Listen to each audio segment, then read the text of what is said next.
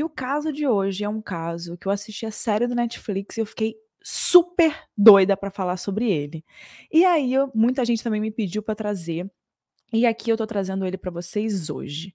Imagina você morar num bairro seguro, familiar, com casas lindas e grandes, aquelas casas de filme americano, sabe? Mas a história de hoje, gente, na verdade está bem mais para não filme, né, americano de famílias e etc, mas de filme de terror, com um stalker misterioso que atormentou a vida da sua família que morava naquela casa com cartas bizarras. Essas cartas diziam estar observando a casa e saber que tinha algo muito assustador lá dentro da casa. Imagina você morar numa casa e começar a receber coisa do tipo com um roteiro, como eu disse, de filme praticamente. É uma história real, essa história da família Brodos. E, e bizarramente é uma história real. Que quando eles se mudaram para a casa 657 na rua Boulevard, em Nova Jersey, eles acabaram recebendo ameaças anônimas que fizeram eles desconfiarem de tudo e de todos. A história ficou tão famosa, como eu disse, que virou uma série da Netflix chamada Bem-vindos à Vizinhança ou The Watcher no inglês, né? E se você assistiu essa série, provavelmente você está aqui hoje e tá querendo saber mais detalhes do caso real. Então, antes de a gente começar o caso de hoje, aqui é Erika Miranda e esse é o Casos Reais. Toda semana eu trago um caso novo aqui para vocês. E se você quiser pedir uma sugestão de caso, eu sempre deixo na descrição o site do podcast, que é www.casosreaispodcast.com com.br. Por lá eu consigo saber qual caso que vocês querem ver, que vocês deixam uma sugestão, e também eu sempre coloco as fotos e todos os detalhes de cada, cada caso que eu trago lá no site. E também, se você quiser apoiar o Casos Reais, eu deixo sempre o link do Apoia-se aqui na descrição e por lá eu posto os episódios antes e também você tem prioridade na sugestão de casos. Então é isso, vou parar de enrolar, vamos pro caso essa semana, mas antes não deixa de ir lá no meu Instagram, arroba Mirandas, com S no final, e por lá eu também vejo todas as sugestões. Então é isso, vamos pro caso dessa semana, que é o caso do Vigia da 657 Boulevard.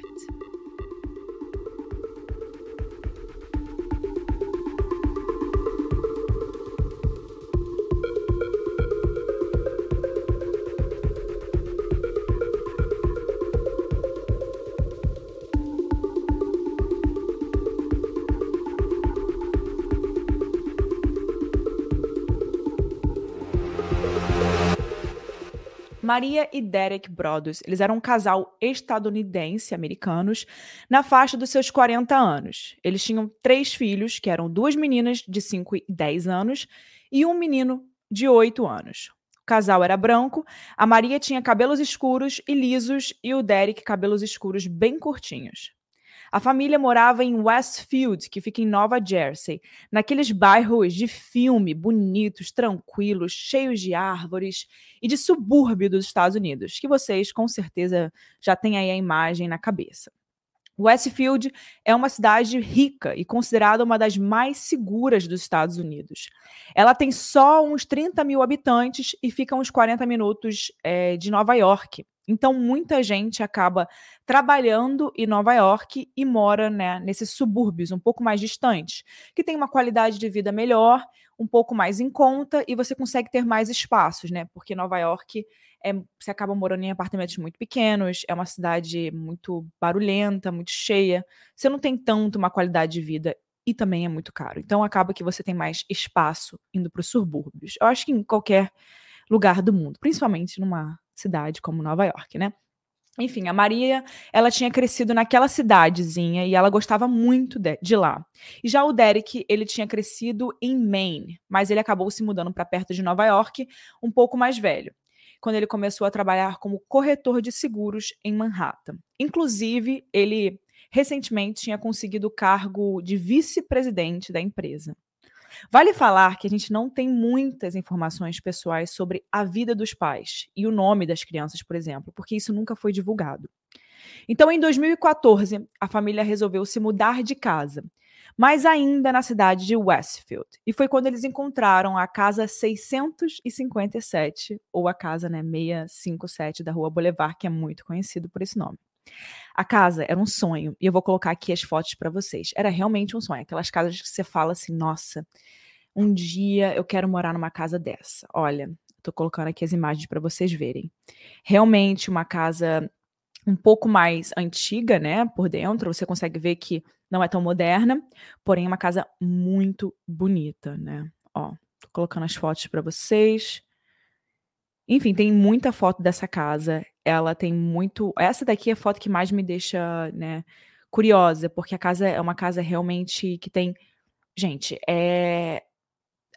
É uma casa dos sonhos, principalmente para Maria, que ela cresceu ali por perto, né? Porque é uma casa é, estilo colonial, de 1905, com 350 metros quadrados. É muito grande, imagina. Seis quartos, quatro banheiros, enfim, a família ficou encantada quando eles viram aquela casa. Eles foram lá algumas vezes e aí eles começaram a entrar em contato com equipes de reforma e compraram a casa no dia 2 de junho daquele ano por 1 milhão e 300 mil dólares, um valor que estava até acima do que a casa valia. Os antigos moradores de quem eles compraram a casa se chamavam John e Andrea Woods. E eles tinham morado na casa por 23 anos antes de colocarem ela à venda. Então eles ficaram lá durante muito tempo. E uma coisa interessante é que os Woods nunca colocaram uma placa de à venda na frente da casa. Ou seja, quem passasse por ali na frente daquela casa não saberia nunca que ela estava à venda, né? Que ela estava ali no mercado. Só quem realmente estivesse procurando dentro das imobiliárias ou talvez nos sites né, de vendas de apartamentos. Inclusive, essa casa, se, se procura ali na internet, a gente consegue ver ela sim sendo, tipo, a gente consegue ver o anúncio dela. Eu vou mostrar para vocês daqui a pouco. Vamos continuar aqui. Então, né, eles ficaram muito encantados com aquela casa. E assim que eles desocuparam a casa, né, a antiga família desocupou a casa, a Maria e o Derek, eles já começaram as reformas. Então, eles queriam fazer umas mudanças naquela casa e para isso talvez demoraria um pouquinho para eles entrarem. E enquanto isso, a família continuou morando na casa antiga, já que eles só se mudariam, né, para 657 Boulevard quando as reformas acabassem e tudo estivesse pronto do jeito que eles queriam. Eu vou agora compartilhar para vocês o anúncio dessa casa né, na, na internet. Qualquer um que jogar, você consegue ver, gente. Eu tô aqui botando para vocês, ó.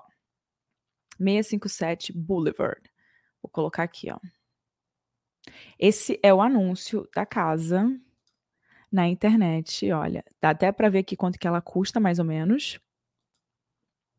E no Google Maps a gente não consegue ver a casa porque eles meio que deram um blur na imagem. Ó, vou colocar aqui para vocês verem.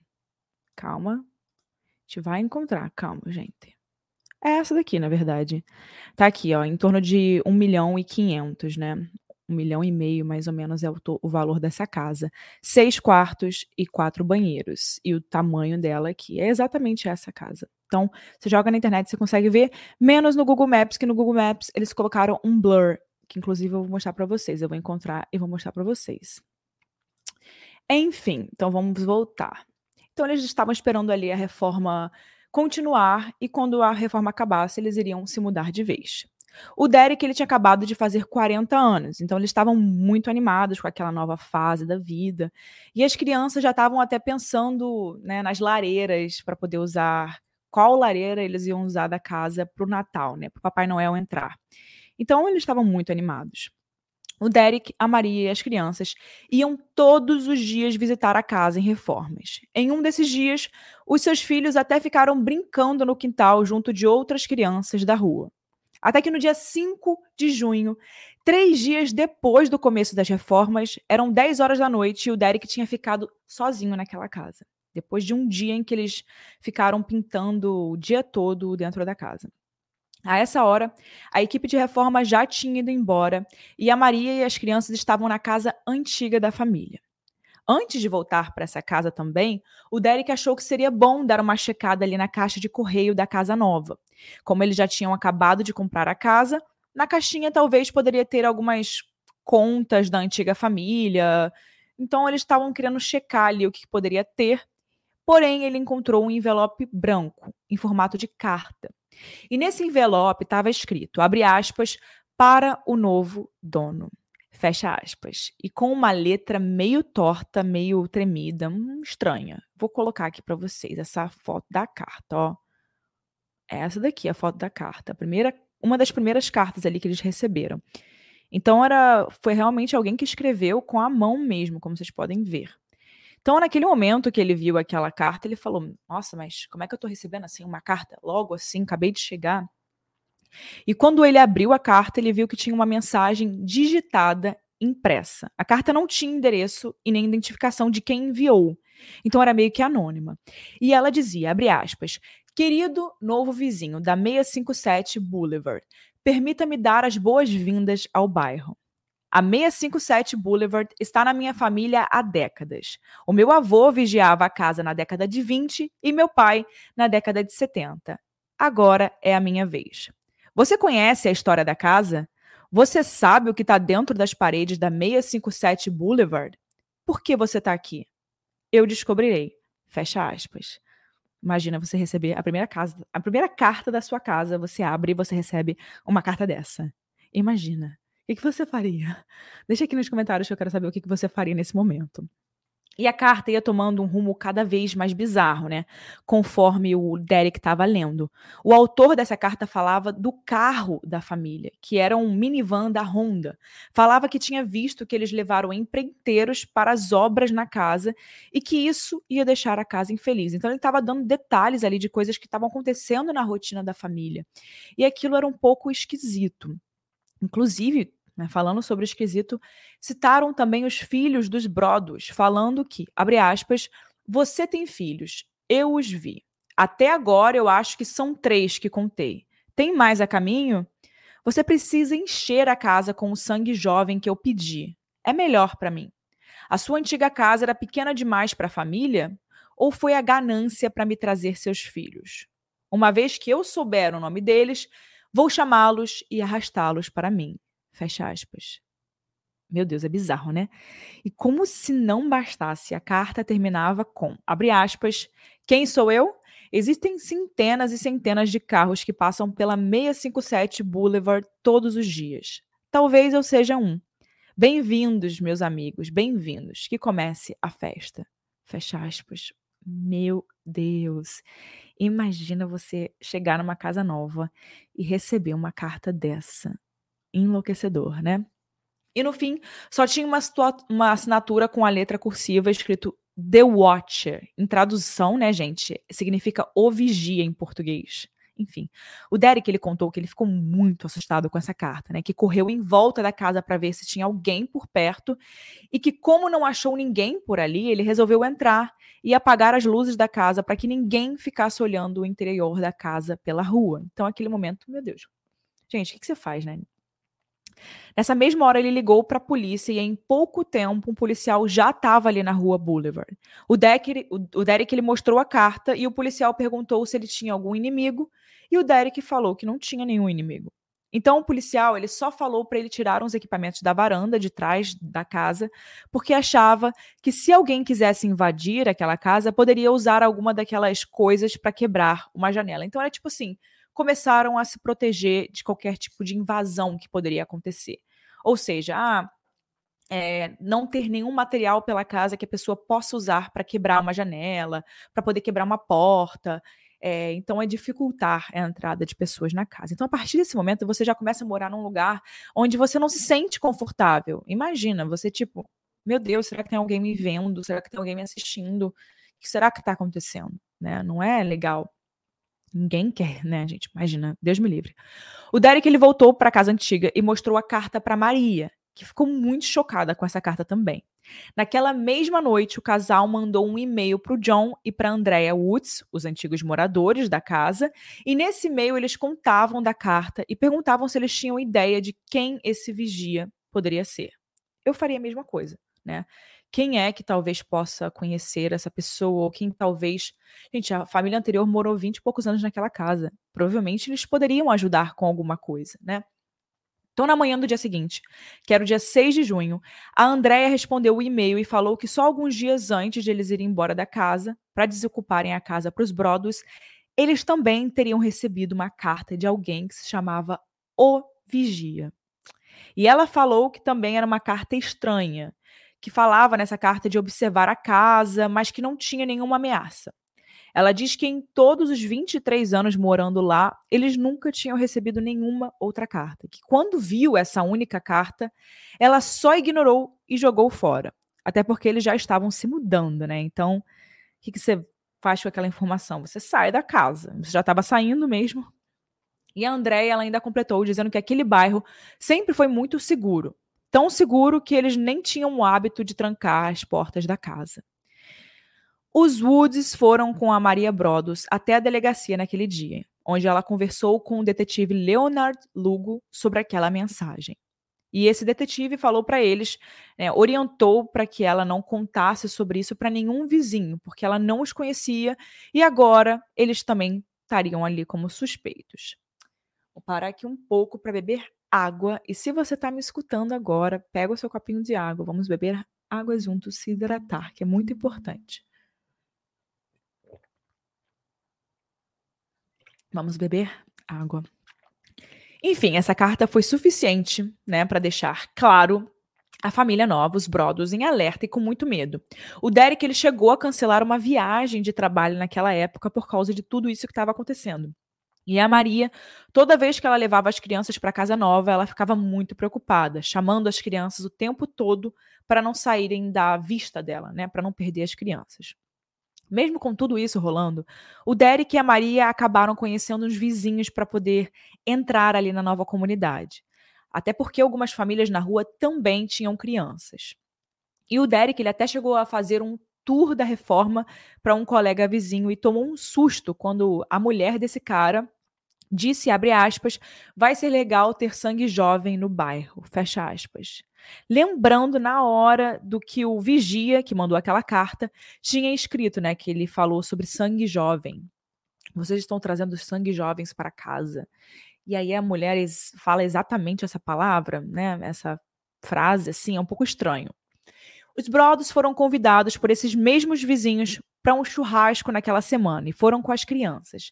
Mas eles ficavam ali alertas o tempo todo, não deixando as crianças saírem de perto deles. Nesse churrasco, um vizinho chamado John Smith, que morava duas casas depois da 657, ele ficou contando sobre algumas outras pessoas que moravam na rua. Entre essas pessoas estavam a Peg Langford, de 90 anos, e seus filhos de uns 60 anos, entre eles um filho chamado Michael e outro chamado Sandy, e uma filha chamada Abby Langford. E de acordo com Sandy, o irmão dele, Michael, tinha sido diagnosticado com esquizofrenia ainda jovem. Às vezes o Michael ele até acabava assustando sem querer uns vizinhos, porque ele ficava andando pelos quintais das casas ou olhando pelas janelas das pessoas. Então ele tinha problemas ali mentais e as pessoas da região meio que sabiam e avisaram ali para os novos moradores. Mas que na verdade ele nunca tinha feito nada além disso. De acordo com a família, o Michael se dava muito bem com as pessoas da região. Então ele era ele não fazia por maldade, era simplesmente uma coisa, uma condição psicológica que ele tinha. O John Smith até falou que o Michael sempre fazia coisas legais para ele, tipo entregar jornais. Então ele era uma pessoa boa, segundo ali, de acordo com a família. A família Langford vivia na casa ao lado desde os anos 60. E o que combinava com o que era dito ali na carta do vigia, né, sobre quem vigiava a casa, né? Richard Langford, o pai da família, tinha morrido há uns 12 anos e os Brodos começaram a suspeitar que o filho Michael talvez poderia ter escrito aquela carta.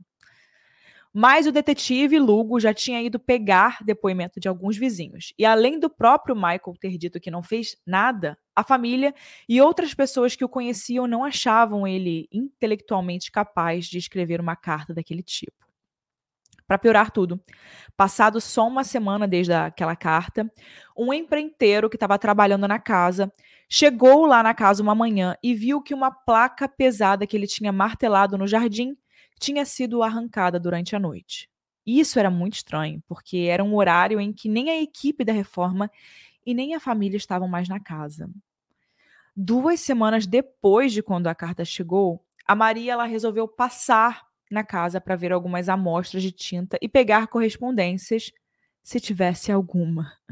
Mas quando ela abriu a caixa de correios, ela já ligou para a polícia porque tinha uma nova carta com a mesma caligrafia do vigia. A carta era ainda pior dessa vez, gente, e só deixava mais claro que os Brodos tinham né, um stalker à solta. E dessa vez ele sabia os nomes dos novos moradores da casa, porque endereçou a carta para senhor e senhora Brodos, errando a forma como escrevia, então ele escreveu Brados ao invés de Brodos, mas dando a entender que ele já tinha escutado os nomes da família, né, da, já estava prestando atenção no que estava acontecendo. A carta era igual a outra, digitada e dizia, abre aspas, sejam bem-vindos mais uma vez para sua nova casa da 657 Boulevard. Os trabalhadores têm estado ocupados e eu estive observando vocês descarregarem suas coisas.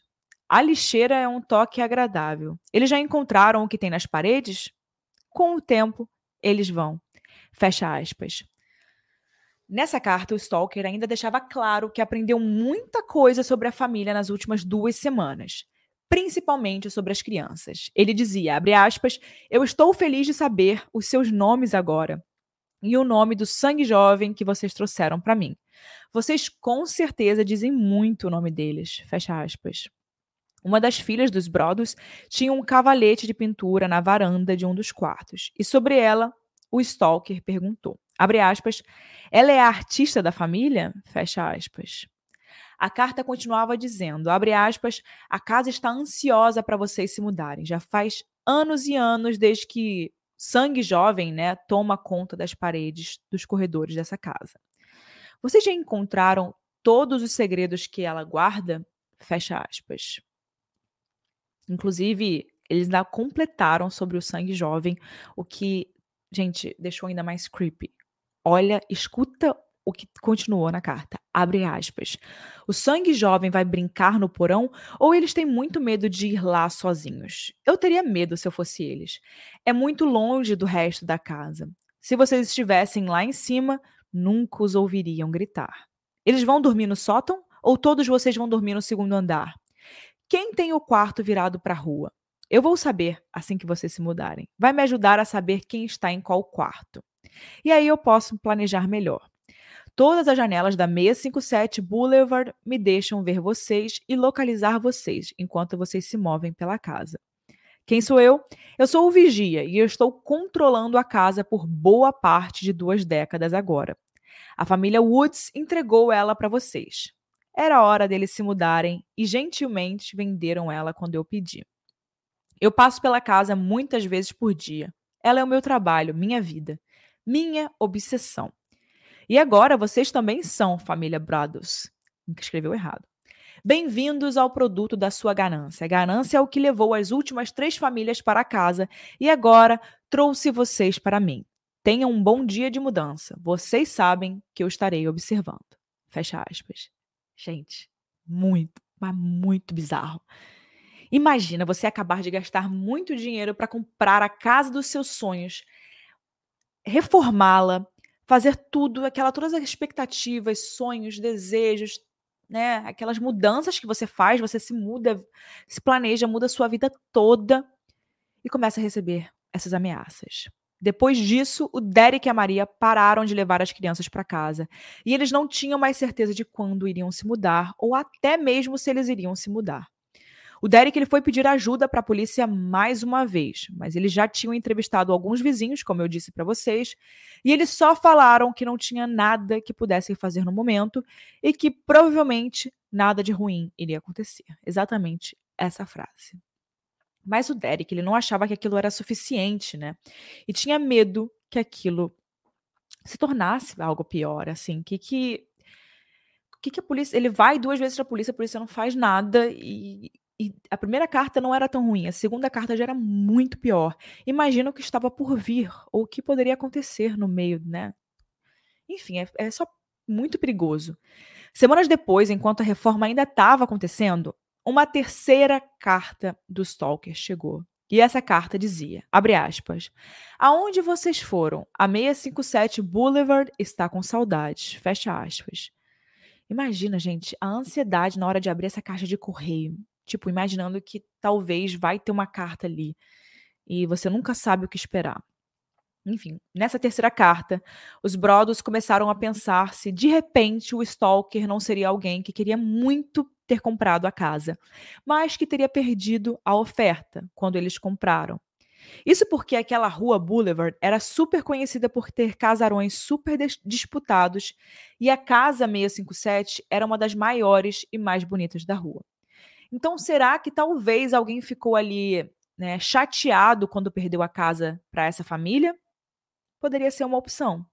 Eles chegaram a perguntar para o Woods, os donos anteriores, se tiveram mais ofertas pela casa quando eles fizeram a oferta ali deles. E tinham. Mais um e tinham sim, mas uma precisou retirar o lance quando descobriu um problema de saúde. E o outro só achou outra casa e também retirou o lance. Então, tiveram né, outras ofertas pela casa, mais ou menos juntos, quando a família deu a, a oferta, e por razões né, de cada um, eles retiraram o lance. Já a Andrea Woods, né, a antiga dona, pensou que se as cartas fossem alguém né, que fala tanto do filho do casal e de coisas pessoais, só poderia ser um vizinho, porque as cartas realmente davam a entender que a pessoa estava por perto.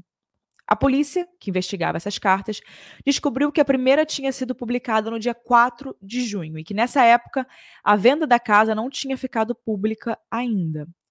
Os Brodos tinham acabado de comprar a casa naquela data e, como eu falei, não tinha nenhuma placa de à venda ou vendida na casa. Porque nos Estados Unidos eles fincam, né, uma plaquinha na porta, assim, que tá tipo assim, à venda. E quando é vendido, eles também botam, foi vendida, né? Então, não tinha nada disso. Quem, provavelmente quem estava stalkeando os brodos precisava ser alguém que soubesse ali da compra no dia a dia, na rotina, que tivesse acompanhando ali é, a rotina da família, as pessoas e tivesse por perto. Outra coisa que também indicava proximidade era aquele trecho da carta que falava do cavalete de pintura na varanda de uma das filhas do casal, lembram? O detetive Lugo, ele foi até a casa para investigar e ele percebeu que não dava para ver o cavalete olhando a casa da rua, de longe. Esse pedaço da varanda da filha ficava coberto por uma vegetação. Só daria para ver se alguém tivesse atrás da casa ou se morasse bem ao lado. E isso levava de novo para a família Langford, a senhora Penny e o filho Michael, lembra? Que moravam bem do lado e teriam uma visão e audição exatas do que acontecia na casa 657.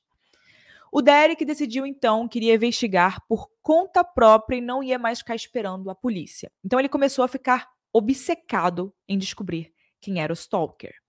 Ele colocou várias câmeras no lado externo da casa e ficava lá dentro à noite, no completo escuro, para poder pegar de, su de, surpresa, né, se alguém aparecesse por lá para deixar uma nova carta. Então ele meio que começou a ficar realmente tipo em alerta, começou a só fazer isso e estava tentando ali descobrir a todo custo quem era aquela pessoa.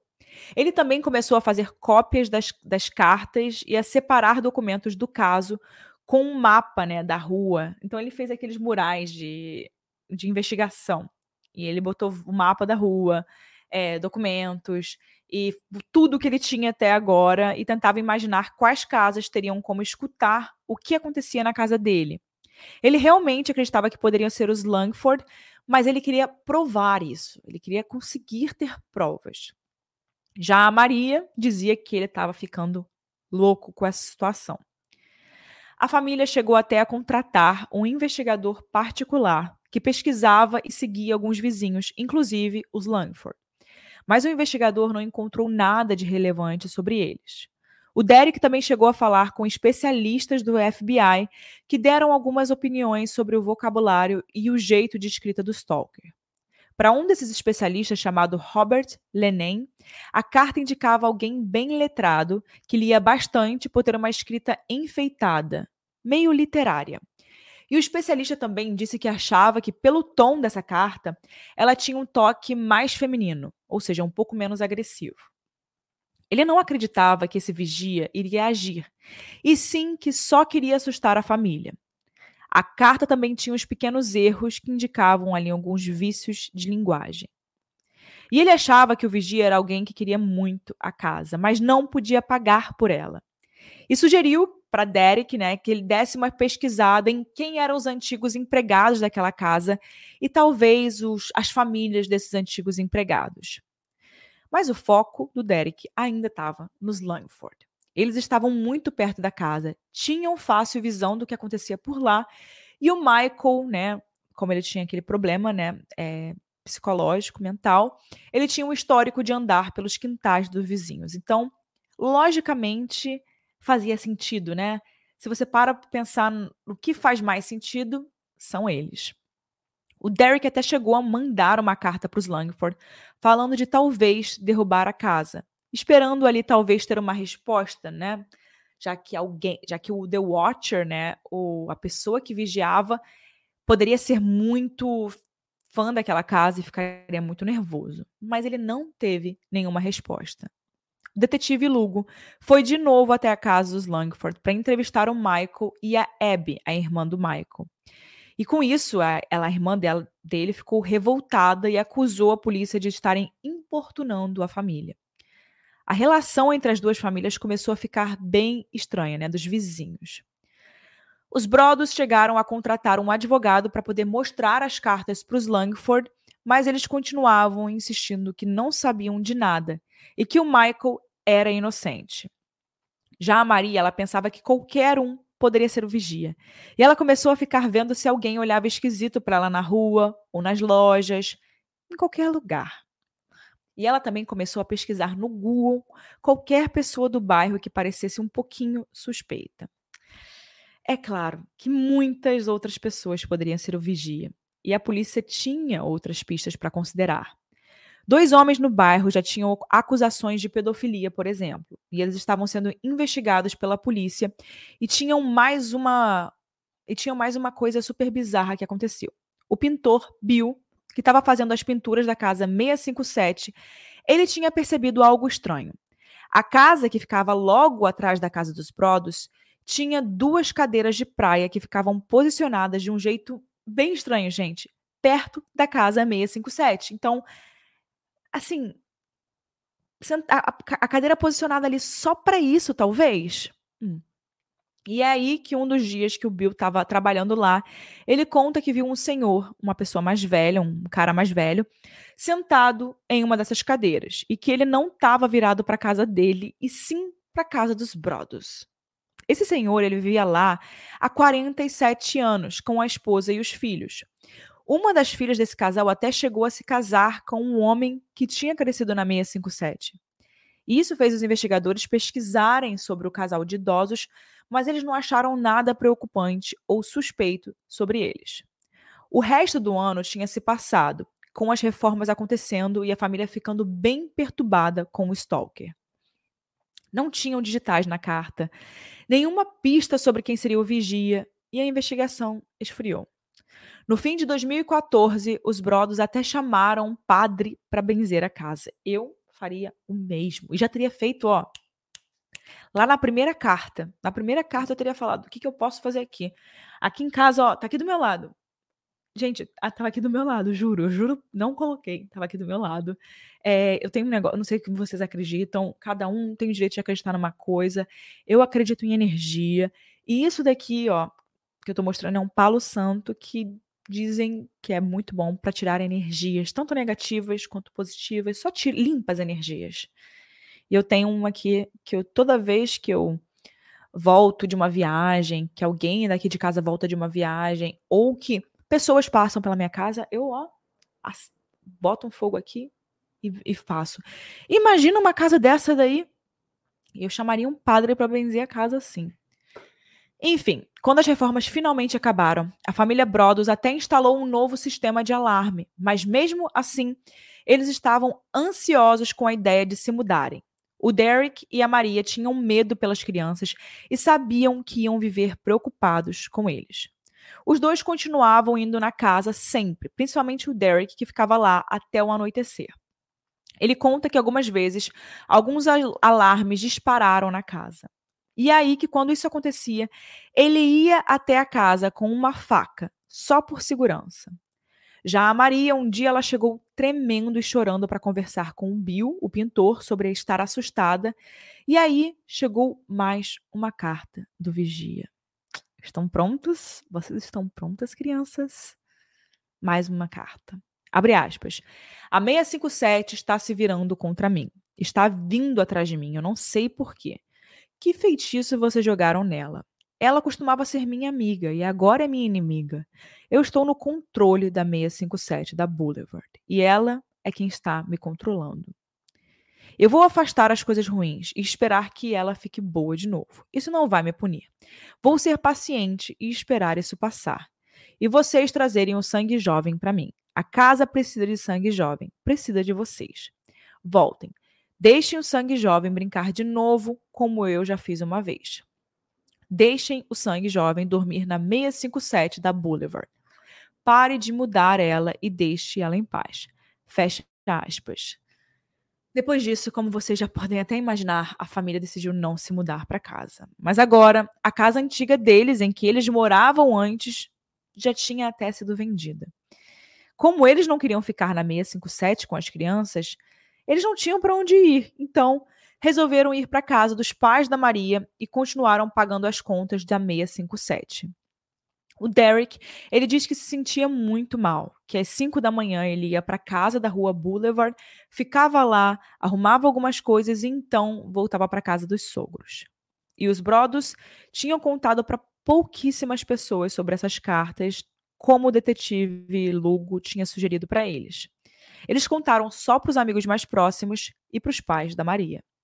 Enquanto isso, outras pessoas ficavam perguntando: por que, que vocês ainda não se mudaram para casa nova? Né? Aquela pergunta simples. Por que, que vocês estão enrolando tanto? O que, que será que está acontecendo?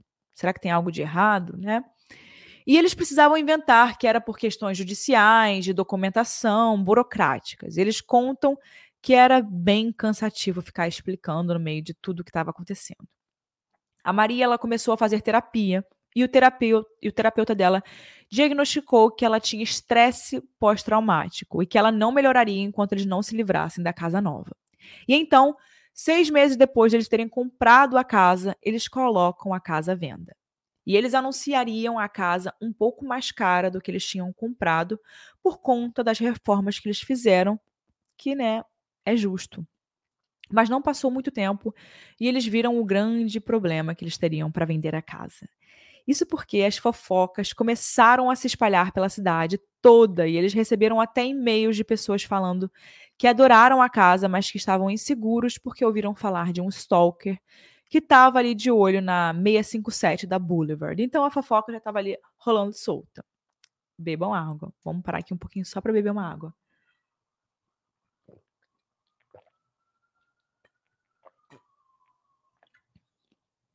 Os Brothers, então, fizeram um PS ali, né? Tipo, uma observação na, divulga na divulgação da casa e falaram que mostrariam as cartas que eles receberam para que quem quisesse comprar estivesse ciente do que estava acontecendo. Surgiram algumas ofertas pela casa, mas todas abaixo do valor.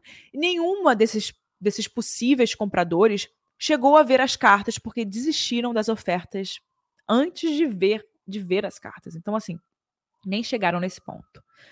Uma corretora da imobiliária, por onde eles estavam vendendo a casa, chegou a falar que o Derek e a Maria estavam exagerando e que era desnecessário falar das cartas na divulgação da casa.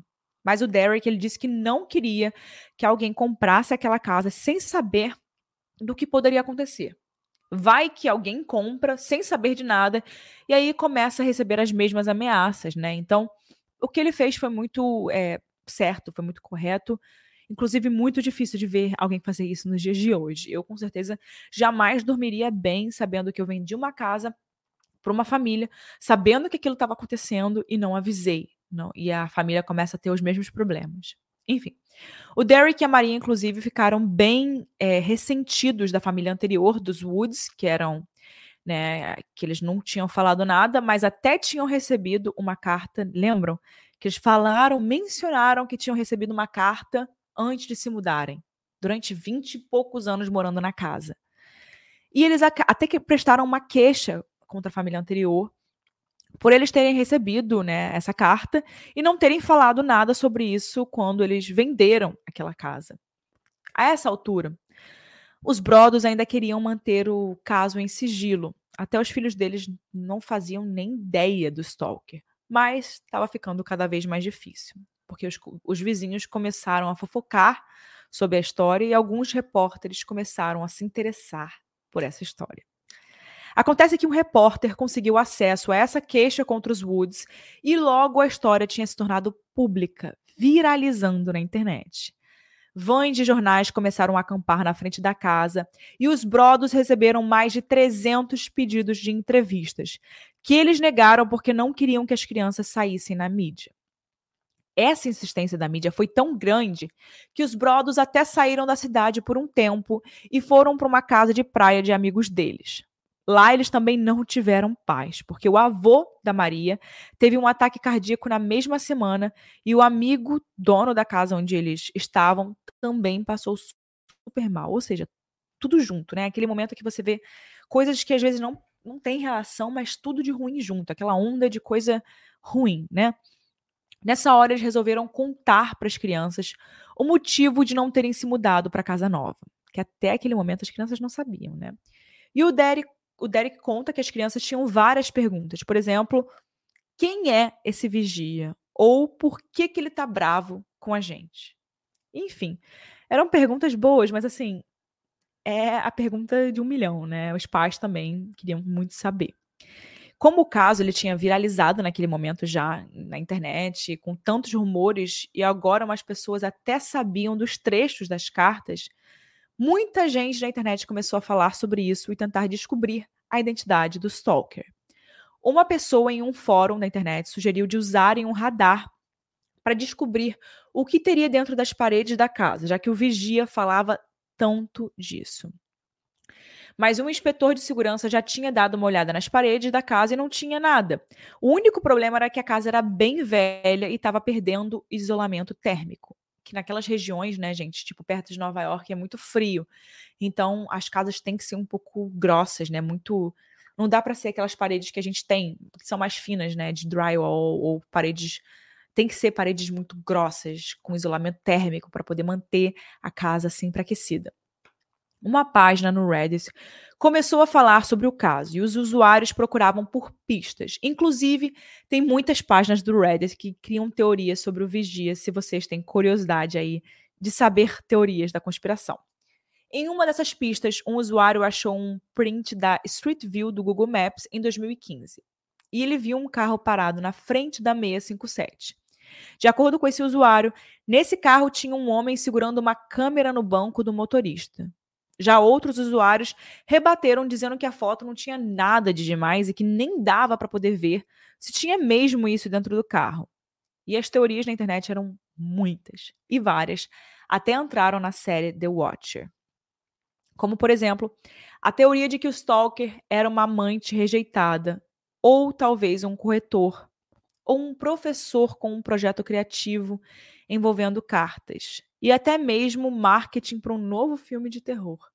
Gente, é, é muita teoria, tem muita, muita história que pode vir a partir disso, e eu acho que isso é uma das coisas que deixa esse caso mais interessante. É porque abre a criatividade de todo mundo, né? O que, que pode ser isso?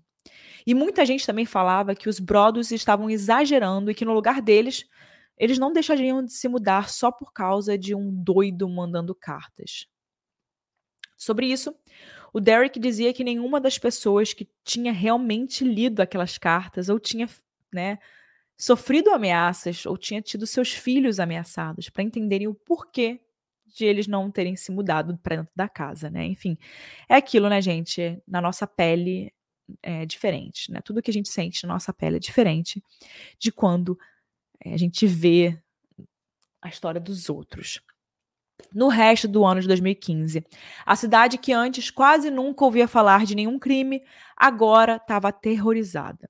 Os estudantes tinham medo de andar por aquela rua e até o prefeito precisou ir a público para falar que o vigia não se comunicava já fazia mais de um ano e que as investigações ainda estavam acontecendo. E acontece que uma hora eles realmente deram uma pequena pista. Depois de uma análise dos envelopes em que as cartas foram mandadas, a polícia não encontrou um DNA que batesse com ninguém no banco de dados da polícia, mas descobriu que era um DNA feminino. Os olhos do detetive se voltaram então para Abby Langford, a irmã do Michael, que vivia na casa ao lado da 657. Mas quando ela cedeu uma amostra de DNA, ele não era compatível com o da carta. Então as autoridades simplesmente descartaram os Langford como suspeitos, sem explicar para Maria ou para o Derek por quê, mas confiavam que o Stalker não era um dos dois. Isso deixou os Brothers bem chocados, porque até então eles realmente achavam que podia ser um dos Langford. E isso fez com que eles voltassem a investigar sozinhos. Derek e Maria andaram pelo bairro com uma carta né, dos vigia e ficaram perguntando para os vizinhos se eles reconheciam aquela caligrafia. E eles até tentaram comparar a caligrafia com uma de um cara que vivia atrás da 657, mas não batia. A internet também falava muito desse caso, como eu disse, e isso chamou a atenção de uma pessoa em específico, que publicou no Facebook que na mesma época em que os Brothers receberam a primeira carta, lá em junho de 2014, a família dela também recebeu uma. E essa pessoa falava que era uma carta estranha, mas sem ameaças e que os pais logo jogaram a carta fora. Os investigadores depois ainda foram falar com essa família e os pais da pessoa que, fez, que fizeram esse post realmente confirmaram que aquilo aconteceu. Dois jovens também se tornaram suspeitos quando, em um dia, dois policiais estavam à paisana, perto da casa, em uma van, com uns binóculos, assim, tentando ver o que acontecia, e viram um carro estranho se aproximar. Eram 11 horas da noite e esse carro tinha ficado parado na frente da 657 por vários minutos. Quando a polícia rastreou o carro, eles encontraram uma mulher bem jovem que namorava um garoto que vivia ali naquele quarteirão. Ela chegou a ser interrogada e falou para a polícia que o namorado dela gostava de uns jogos virtuais bizarros. Em um desses jogos, ele jogava com um personagem que se chamava o que, gente? Quem acerta? O Vigia. Os policiais também pensaram no DNA feminino encontrado na carta e que talvez o Vigia tivesse uma parceira que o ajudasse, né, para poder fechar as cartas. Na época em que os Brothers foram ameaçados, o namorado dessa garota vivia em outro lugar e os policiais convidaram eles duas vezes para dar depoimento. Ele aceitou mas nunca apareceu.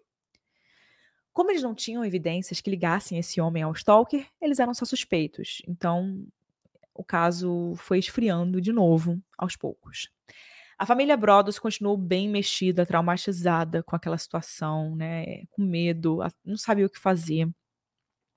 E em Westfield, a história do Stalker virou meio que uma lenda urbana, um lugar em que as crianças apostavam, né, se passariam na frente no Halloween.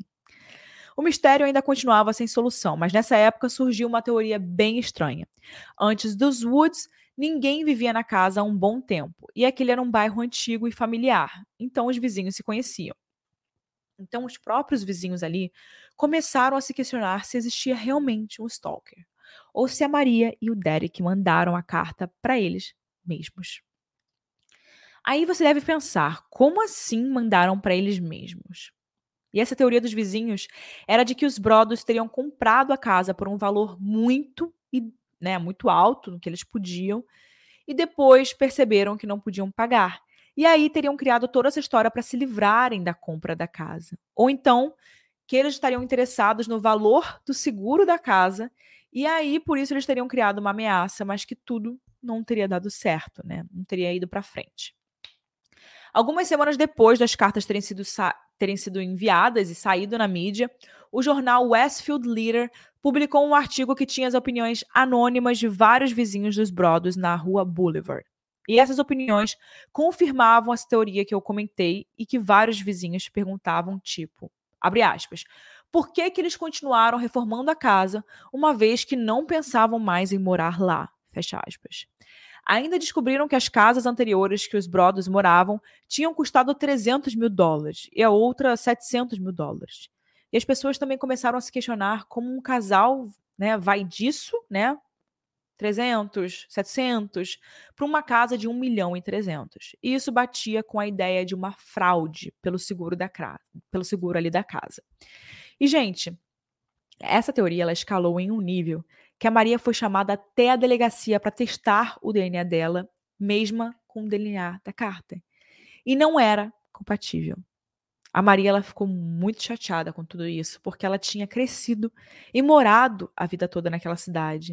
E agora ela estava sendo acusada ali de ser golpista. Sobre isso, o Derek fala que acha que os vizinhos agiam assim porque não queriam aceitar que algo daquele nível estava acontecendo em uma cidade que era considerada uma das mais seguras do país. Vários moradores da cidade ainda deram entrevistas dizendo que não gostavam da ideia da mídia manchando o nome da cidade, associando, ou que isso traria vandalismo para casa ou para a rua.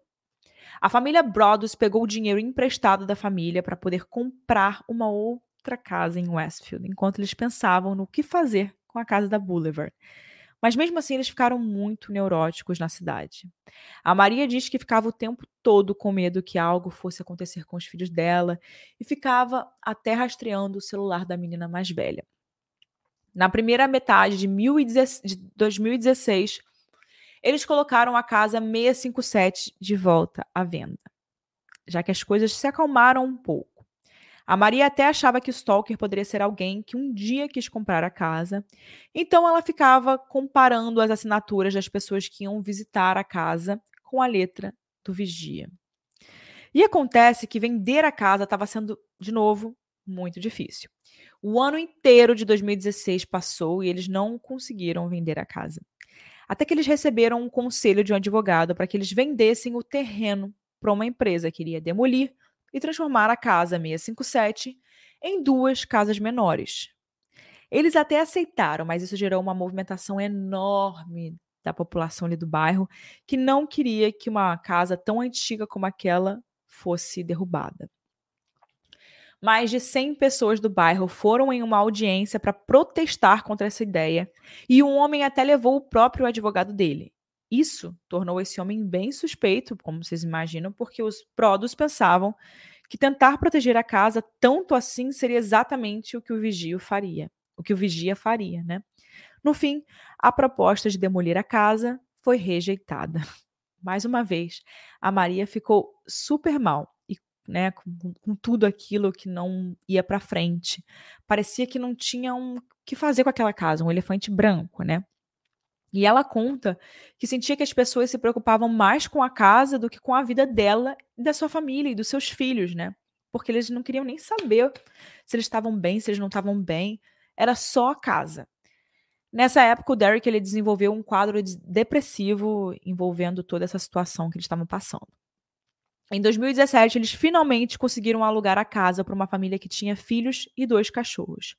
O único acordo que eles tinham com essa família era que, se chegasse uma nova carta, eles iriam sair da casa. E as coisas pareciam ter dado certo por um tempo, até que o Derek precisou ir até a casa um dia para lidar com um problema no telhado, e chegando lá, o novo morador mostrou uma carta endereçada a ele e a Maria. Essa carta tinha data de algum tempo atrás, mas por algum motivo só tinha sido enviada naquele dia. A carta era bem violenta e deixava claro que o vigia tinha acompanhado tudo o que aconteceu até ali. E a carta dizia, abre aspas, ao vil e rancoroso Derek e a esposa prostituta Maria. Vocês querem saber quem é o vigia? Virem-se, idiotas. Talvez vocês até tenham falado comigo. Eu posso ser um dos vizinhos que vocês não têm ideia de quem poderia ser o vigia. Ou talvez vocês saibam e estejam com muito medo de contar a alguém. Boa jogada. Passei pelas vãs de notícias quando eles tomaram conta do meu bairro e zombaram de mim. Eu assisti enquanto vocês observaram de dentro da casa escura na tentativa de me encontrar. Telescópios e binóculos são invenções maravilhosas. A 657 da Boulevard sobreviveu à sua tentativa de ataque e permaneceu forte com seu exército de apoiadores defendendo seus portões. Meus soldados da Boulevard seguiram minhas ordens à risca. Eles cumpriram a sua missão e salvaram a alma do Boulevard 657 com minhas ordens. Todos saudam o vigia. Fecha aspas. E a carta do nada continuava com ameaças do que poderia acontecer com os brotos. Abre aspas. Talvez um acidente de carro, talvez um incêndio, algo tão simples como uma doença leve que parece nunca ir embora, mas faz vocês adoecerem dia após dia, após dia após dia após dia. Talvez a morte misteriosa de um animal de estimação. Os entes queridos morrem de repente. Aviões, carros e bicicletas caem. Ossos quebram. Vocês são desprezados pela casa e o vigia ganhou. Fecha aspas. A Maria e o Derek ficaram desesperados e sentiram como se tudo tivesse voltado ao início. Eles deram a nova evidência para a polícia e os policiais fizeram um mapa que apontava que 10 casas tinham uma boa visão da casa 657. E o Derek acreditava que o vigia estava mesmo dentro de uma daquelas casas.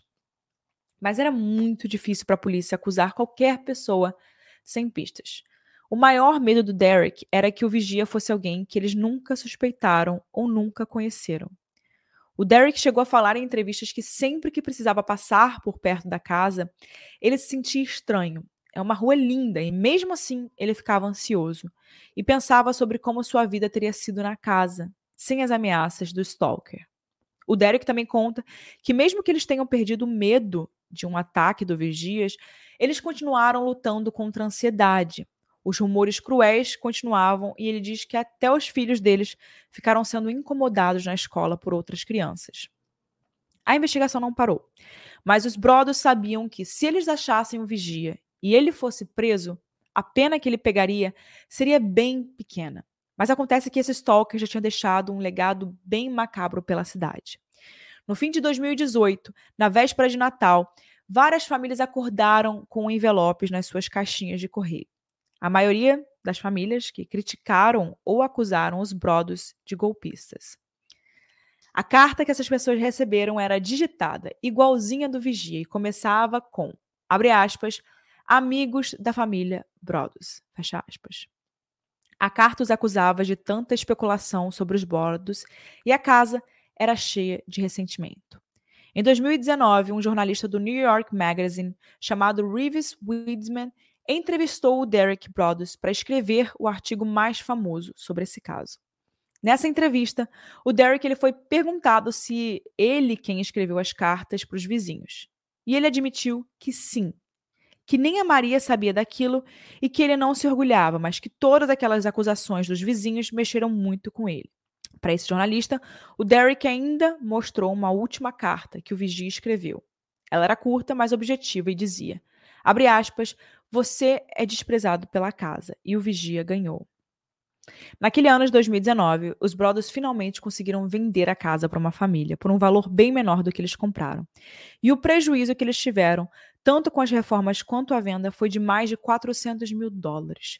Essa nova família não recebeu nenhuma carta e eles também nunca deram nenhuma entrevista. O Derek chegou a mandar uma carta para os novos moradores, desejando felicidade, e também mandou uma cópia da caligrafia do vigia, caso eles tivessem algum problema e recebessem uma nova carta. Em 2020, o Michael Langford, que era o principal sujeito, suspeito do Derek, faleceu aos 67 anos, de causas naturais. Hoje em dia, a casa é conhecida como a Casa do Vigia e ainda é uma lenda local. Ao longo de vários anos, os Brothers receberam ofertas para que fosse feito um filme sobre a casa e eles sempre negaram. Mesmo assim, em 2017, um filme chamado The Watcher foi lançado pela Mar Vista Entertainment e é claramente inspirado no caso, mas tem um toque bem mais né, sobrenatural. Nesse ano, 2023, a Netflix comprou os direitos da história e lançou a minissérie ficcional né, de suspense sobre o caso. A série se chama The Watcher no título original e foi traduzida para o português como Bem-vindos à Vizinhança. Essa série é dirigida pelo Ryan Murphy, que eu adoro, que é o criador de American Horror Story, e tem atores mega conhecidos como a Naomi Watts, Bobby Cannavale e a Jennifer Coolidge, que é a Tânia de The White Lotus. E a Mia Farrow, que é, o, que é quem fez o bebê de Rosemary. A série faz muitas referências a coisas que realmente aconteceram, mas também inventou acontecimentos bizarros que não aconteceram, tipo o túnel embaixo da casa ou aquele buraco na escada. Se vocês assistiram, vocês vão lembrar. E na série, a família chega a morar na casa, enquanto os brodos nunca moraram, né? Na verdade, na história real. Os Brothers, inclusive, não gostaram da ideia da série e pediram para que seus nomes fossem tirados né, dessa série e nunca aparecessem nem nada do tipo. A série retomou o caso nas mídias e fez muita gente querer ir até a 657 Boulevard para ver como a casa está até hoje. Ela foi censurada, como eu disse para vocês, do Google Maps, mas muita gente ainda tira várias fotos da casa ou com a casa, inclusive da casa decorada no Halloween desse ano. Na internet também tem bastante foto para poder ver ela por dentro, e ela é bem bonita, reformada, como eu mostrei para vocês. Vou até mostrar aqui de novo. Ó, vou colocar aqui para vocês verem ela reformadinha, para quem não viu antes. É assim que ela parece. E essa investigação, gente, ela nunca foi encerrada. E até hoje o mistério sobre a identidade do vigia continua. Então, é mais ou menos isso. Eu gostaria realmente de saber é, o que, que vocês acham que, que aconteceu, que, qual é a opinião de vocês, né? Quero saber a sua, a sua opinião, deixa aqui embaixo. Agora, sempre no final dos casos eu trago a minha opinião. A minha opinião desse caso, porque na verdade, gente, não é um caso, né? É um é uma história que aconteceu naquela casa. Não, nem, nenhuma vida foi perdida, graças a Deus. Eu acho, na verdade, que essa série foi muito dramatizada e tudo acaba virando um pouco hollywoodizado. Então, é uma história interessante, mas agora é, acabou se tornando muito mais na cabeça das pessoas do que de fato na realidade. E eu sempre falo isso para vocês, eu acho que as coisas são mais simples do que parecem. Essa história realmente da família talvez ter tido um problema financeiro, é, ter gastado muito dinheiro na compra da casa e querer voltar atrás, pode ser que sim, né? Isso faz um pouco de sentido. E agora vamos, vamos ver a opinião da Mari. Oi, gente, eu sou a Mari e eu vim trazer para vocês algumas curiosidades sobre o caso do Vigia. A primeira curiosidade é que o jornalista Reeves, que escreveu aquele artigo da New York Magazine, descobriu que naquela região existia uma grande briga de dinheiro e de ego na compra das casas, e que talvez aquilo fosse uma motivação do vigia. A casa 657 que os Brothers compraram era uma das casas mais desejadas da cidade. E o próprio vigia chegou a falar isso, dizendo que você ganhou na vida se vivesse na rua Boulevard, em uma das suas cartas. A segunda curiosidade é que, caso vocês tenham visto a série, vocês devem ter ficado curiosos sobre aquele caso do John List, né? Que tirou a vida da esposa, da mãe e dos filhos na série. Mas, gente, esse é um caso real, viu? Ele aconteceu em 1971 e realmente foi na cidade de Westfield, em Nova Jersey. Diferente da série, isso não aconteceu na mesma casa do Vigia, mas aconteceu numa mansão chamada Breeze Knoll, que ficava só a 3 quilômetros de distância da casa 657 da Boulevard. Na vida real, o John List, ele também era um homem super rígido e bem religioso, que nem mostra na série. E ele se afundou em dívidas e surtou depois de achar que a sua família não estava mais seguindo seus valores. E aí ele tirou a vida de todos na casa. Depois do crime, o John fugiu, assumiu outra identidade e até se casou de novo. O caso dele ficou sem solução por 18 anos, até que ele foi reconhecido por causa daquele America's Most Wanted, sabe? Em que eles colocam casos que estão em aberto e pessoas que estão sendo procuradas, e aí alguém reconheceu e ficou, hum, acho que esse cara é aquele cara que eu conheço, que mora aqui perto, não sei o quê. E aí, realmente era o John, sob uma identidade de Robert, e aí ele foi preso. Ele morreu em 2008 e a casa foi derrubada depois de um incêndio que a destruiu. Outra casa foi construída por cima. E aí, na série, Ryan Murphy transferiu esse crime real para casa 657 para adicionar ali um passado sombrio e adicionar mais um suspeito, né, que seria o John List. Mas em 2014, na vida real, ele não só já tinha sido preso, como ele nem estava mais vivo, né? Então foi realmente só para fazer uma referência e é um crime que aconteceu na cidade e que chocou muito, né?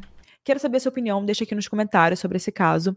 E é isso, vejo vocês na próxima semana com mais um caso do podcast Casos Reais. Tem muitos episódios aqui, tem muitos casos. E é isso, pessoal. Não deixe, se você ficou até aqui, não deixe de compartilhar em alguma rede social e de interagir aqui com o nosso conteúdo para que a plataforma consiga entender que você está escutando, vendo a gente e acompanhando. É isso, pessoal. Vejo vocês semana que vem, mais um episódio do Casos Reais.